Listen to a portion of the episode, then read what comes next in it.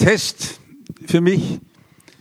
Beim Rainer Klotz habe ich gedacht, ob man da klotzen darf. Und das war, und er hat gleich zugebissen. Ich habe mich sehr gefreut, denn das Thema bewegt mich schon lange. Ich habe schon als Kind die Geschichte gehört von einem General in der kaiserlichen Armee, der General von Fiban. Äh, der war im Manöver und war mit dem Pferd unterwegs und im Dickicht ist sein Uniformkittel zerrissen. Und das war im Arg und am Abend ist er vor die Truppe hingestanden und hat gesagt, hallo, ist hier ein Schneider? Tritt aus den Soldaten einer vor, schmeißt ihm seinen Uniformkittel zu und er sagt, reparier mir das mal. Und er guckt er ganz blöd und sagt, ich bin kein Schneider, ich heiße bloß so. Das ist ja bei uns Christen eine ganz große Not. Wir machen alles mit und sagen, ja, irgendwo sind wir Christen und meinen, das sei so richtig. Sehr komisch, in unserer Kirche hat man uns nie gefragt, ob wir Christen sein wollen. Gar nie. Sogar ganz verpönt und sagt, braucht man nicht. Es gibt in der Kirche nur zweimal eine Frage, wo man wirklich gefragt wird. Das eine ist bei der Konfirmation. Wer wagt es da aus dem großen Haufen auszuscheren? Man, normalerweise fragt man ja heute gar nicht bei der Konfirmation, haben wir schon abge, abgeschafft. Da sagt man, ihr seid jetzt als die Getauften. Bei der Taufe hat man ja normalerweise auch nicht gefragt, weil es im Babyalter war. Also Konfirmation war das eine, aber da kommt man auch nicht plötzlich brüllen, nein, ich will nicht. Man will ja konfirmiert sein wegen gewisser Geschenke, die da unterwegs sind und so weiter und weil die Kameraden das mitmachen. Und das zweite Mal ist bei der Trauung wo man gefragt wird, willst du nun diese Luise da heiraten und so, und da kann man ja auch schlecht Nein sagen. Also zweimal wird man gefragt und es ist gar keine ehrliche Frage. Und deshalb ist es ja die bedrängende Sache, will ich wirklich Christ sein? Und was ist das? Ja, religiös, vielleicht irgendwo, dass es einen Gott gibt und dass man irgendwo dran glaubt, an ein höheres Wesen. Peter Hane sagt so schön, das ist auch die Katze auf Nachbars Haus, das höhere Wesen, an das man glauben kann. Deshalb ist die Frage, was willst denn du mit deinem Christentum überhaupt? Ich war jetzt acht Tage in Oberstdorf und da war vor 14 Tagen ja das passiert, dass zwei Männer aus dem Kreis Göppingen auf die Trettachspitze gegangen sind. Ich habe es in der Zeitung gelesen und habe mich dann jetzt noch vor Ort erkundigt.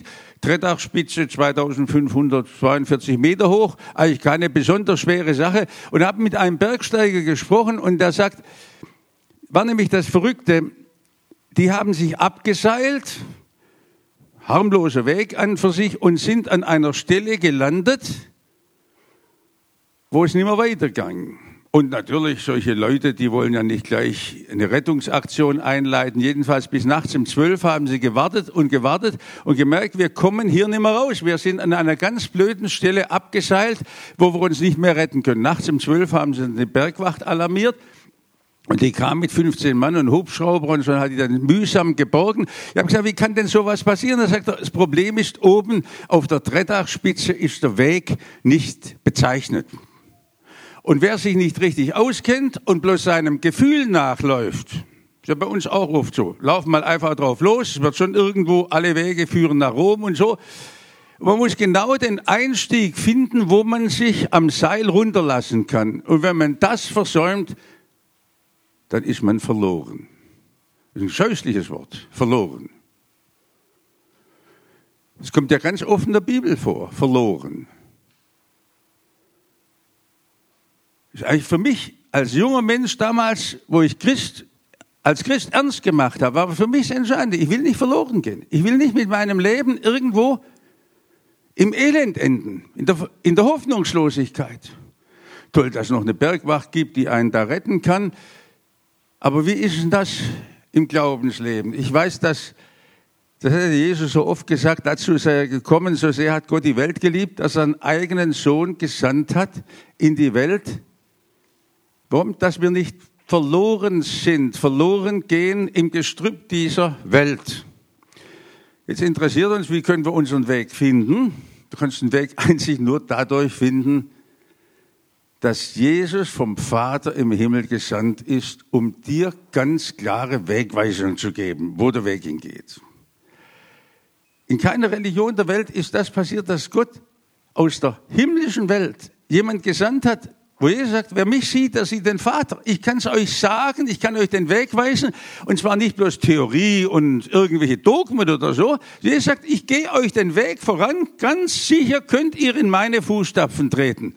Und da gibt's ja eine Rede von Jesus, die wird von ja, fast allen Menschen anerkannt, sogar von den Atheisten. Die sagen, also ich bin kein Christ, aber das glaube ich auch, was in der Bergpredigt steht. Sogar der Gandhi, der eigentlich Hindu war, hat gesagt, die Bergpredigt, das ist für mich auch der Weg, den will ich mit meinem Leben verwirklichen. Und darum habe ich für euch heute Morgen einen Abschnitt aus der Bergpredigt ausgesucht, weil das alle Menschen immer wieder sagen, das könnt ihr von Politikern hören und so, ich glaube zwar nichts, aber die Bergpredigt ist die Grundlage für ein gutes Leben. Und ich lese jetzt aus der Bergpredigt, aus dem letzten Kapitel, die letzten Verse der Bergpredigt, da sagt Jesus, geht hinein durch die enge Pforte. Eine enge Tür, denn die Pforte ist weit und der Weg ist breit, der zur Verdammnis führt. Und viele sind's, die auf ihm hineingehen. Wie eng ist die Pforte und wie schmal ist der Weg, der zum Leben führt, und wenige sind's, die ihn finden. Seht euch vor vor den falschen Propheten, die euch Irrwege führen, die in Schafskleidern zu euch kommen, die haben sich kostümiert, die sehen äußerlich ganz toll aus, fromm, aber das alles nur Staffage, auswendig, inwendig aber sind sie reißende Wölfe. An ihren Früchten sollt ihr sie erkennen. Kann man den Trauben lesen von den Dornen? Oder Feigen von den Disteln, so bringt jeder Baum gute Früchte, aber ein fauler Baum bringt schlechte Früchte. Ein guter Baum kann nicht schlechte Früchte bringen, ein fauler Baum kann nicht gute Früchte bringen. Jeder Baum, der nicht gute Früchte bringt, wird abgehauen und ins Feuer geworfen. Darum an ihren Früchten sollt ihr sie erkennen. Es werden nicht alle, die zu mir sagen, Herr, Herr, in das Himmelreich kommen, nicht die frommen Worte macht das aus, sondern die den Willen meines Vaters tun im Himmel. Es werden viele zu mir sagen in jedem Tag, Herr, Herr, wir haben doch in deinem Namen geweissagt, haben wir nicht in deinem Namen böse Geister ausgetrieben, haben wir nicht in deinem Namen Wunder getan, dann werde ich ihnen bekennen, ich habe euch noch nie gekannt. Weicht von mir, ihr Übeltäter. Darum, wer diese meine Rede hört und tut sie, der gleicht einem klugen Mann, der sein Haus auf Fels baute. Als nun ein Platzregen fiel und die Wasser kamen und die Winde wehten und stießen an das Haus, fiel es doch nicht ein, denn es war auf Fels gegründet. Wer diese meine Rede hört und tut sie nicht, der gleicht einem törichten Mann, der sein Haus auf Sand baute. Als nun ein Platzregen fiel und die Wasser kamen und die Winde wehten und stießen an das Haus, da fiel es ein und es war ein sehr großer Fall. Und es begab sich, als Jesus diese Rede vollendet hatte, dass sich das Volk entsetzte über seine Lehre, denn er lehrte sie mit Vollmacht und nicht wie die Schriftgelehrten. Als Erste, was wir hören müssen, ist, dass Jesus sagt, es ist nur ein Weg, den man gehen kann. Jesus spricht von einer kleinen, engen Tür, durch die man hindurch muss. Also muss sich keiner irgendwie kleiner machen, als er ist, aber offenbar eine Tür, die man gerne übersieht. Und daneben ist ein großes Tor, fast so groß wie eine Schleuse, und da laufen die Leute ganz automatisch durch. Und Jesus sagt, wer durch die enge Pforte durch will, der muss genau wissen, was er tut.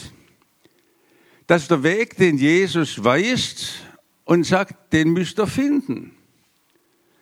Jetzt freue ich mich, dass auch Konfirmanden da sind. Das ist natürlich ganz toll, wenn man sagt, ich, was der Konfirmation, es geht um einen Weg ganz anders als die anderen in der Klasse.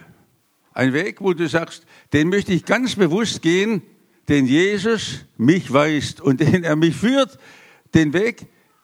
Und dann setzt Jesus hinzu, der zum Leben führt, der glücklich macht, der erfüllt macht, der fröhlich macht.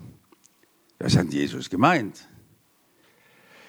Es gibt in der es gibt ja viele Entwürfe, wie man leben kann. Und wir sehen, wie uns heute auch das Leben in der ganzen Fülle angeboten ist mit Geld und Vergnügen und Freude. Man kann ja viele, viele Wege begehen und gerade für junge Leute ist das herausfordernd. Jesus es gibt nur einen Weg.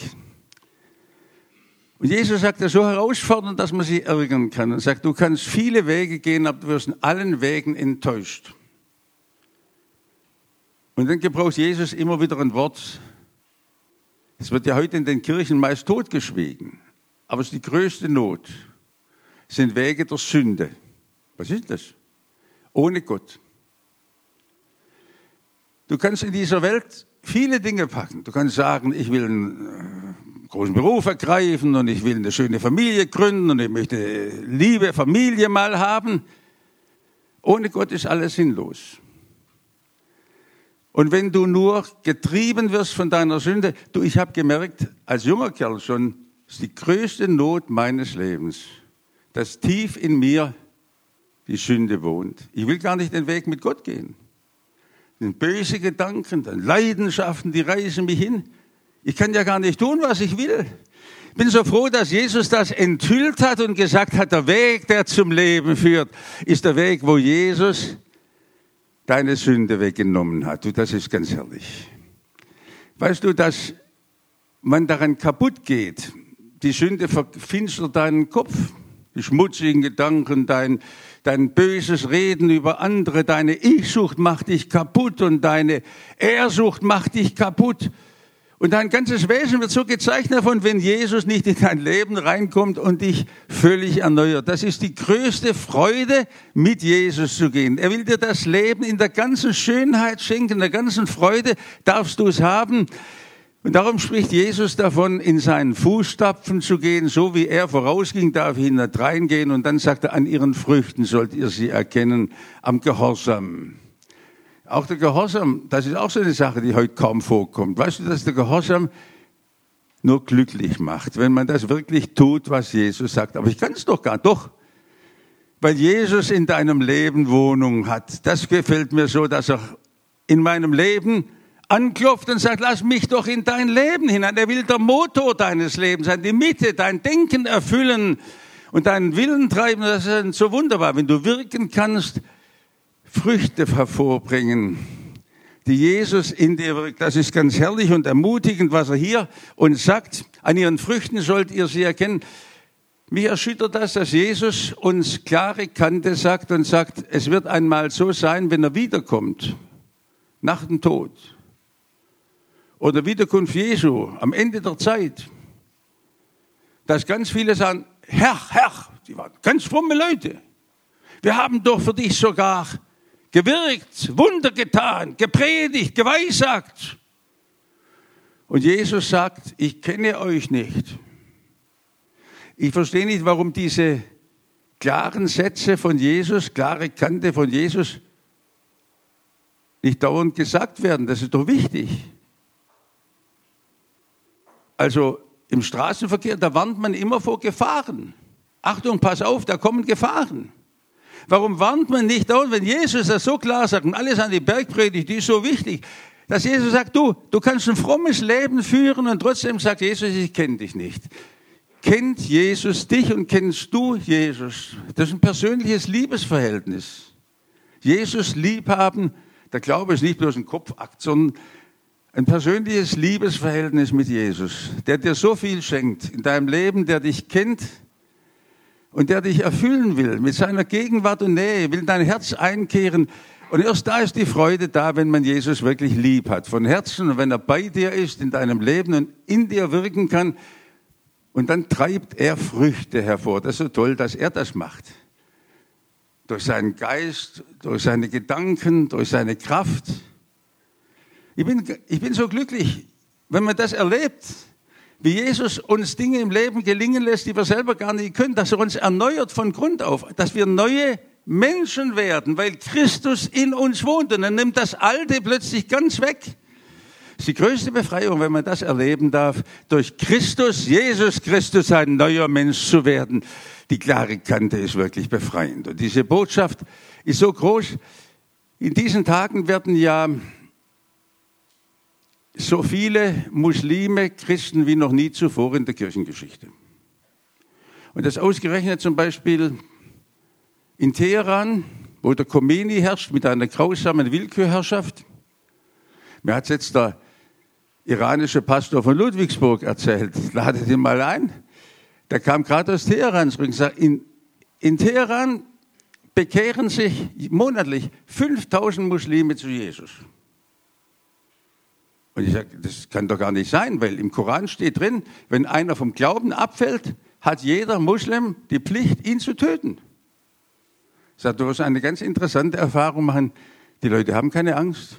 Die sagen, und wenn sie uns das Leben nehmen, was ich in Jesus gefunden habe, stellt alles andere in den Schatten. Ich habe Freude gefunden, Frieden, Leben. Für uns Christen ja auf einmal zum Wachrütteln. Wir leben da irgendwo nur der Form, aber wenn du nicht in einem ganz engen Liebesverhältnis mit Jesus lebst, fehlt dir die ganze Freude und fehlt dir der ganze Frieden, da fehlt dir das neue Leben.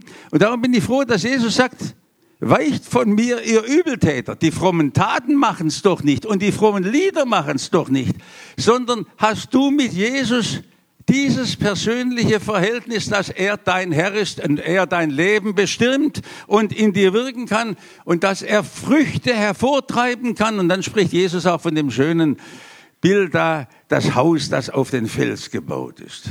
Die Stürme, die kommen.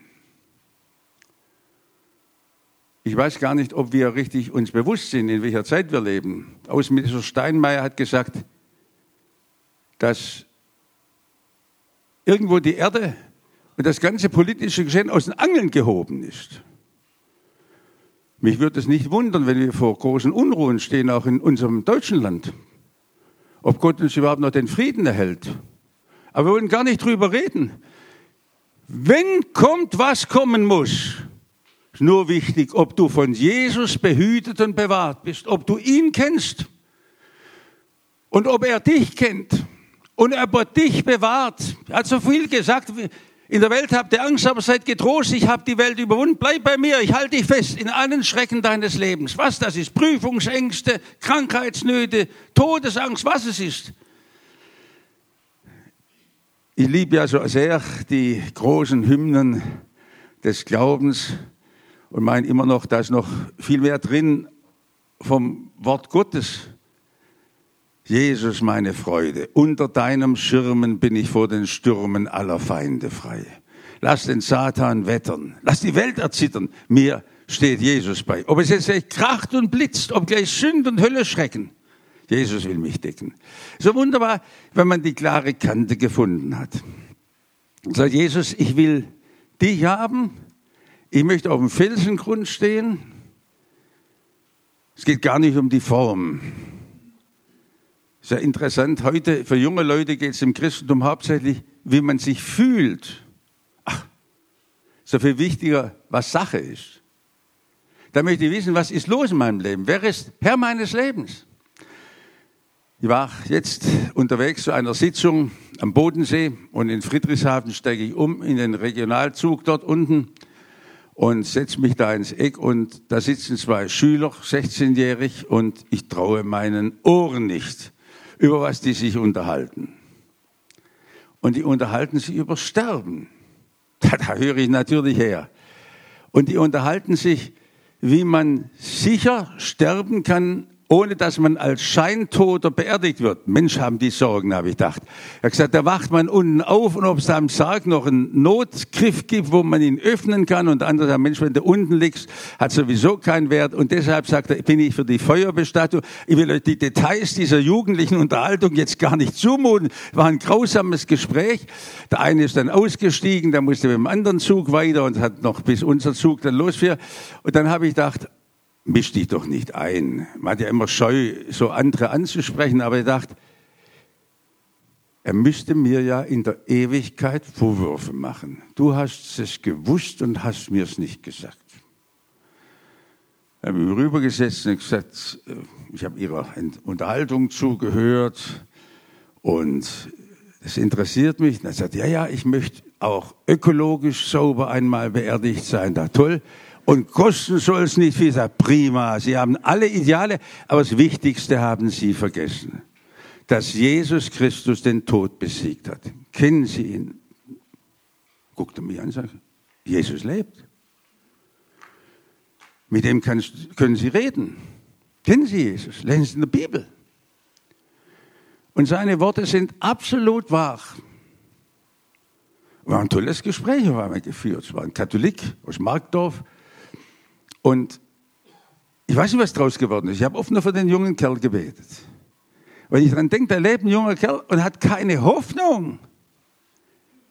Er sieht dieses Leben nur im Blick auf den Tod, der kommt. Er ist ein Realist, der hat ja ganz recht. Was kommt denn dann? Und ich habe ihm gesagt, so ein wunderbares Leben steht vor Ihnen. Ich könnte es nicht sagen, jede Stunde ist schade, die ich nicht mit Jesus gelebt habe. Vergeudete Zeit. In meinem Jugendleben, im Studium, in der Ehe und mit den Kindern und Enkeln und was man alles erlebt, im Urlaub, wo man unterwegs ist, das ist das Allergrößte. Jesus ist doch meine Freude. Und wenn er kommt und er muss doch mein Leben in die Hand nehmen. Jetzt möchte ich Sie einfach noch fragen, haben Sie das ergriffen? Sind Sie durch die Pforte durchgegangen? Und sagen Sie, mein Leben gehört Jesus und ich gehöre ihm. Und haben Sie das entdeckt? Und dann dürfen Sie suchen in der Schrift, was er Ihnen alles schenken will.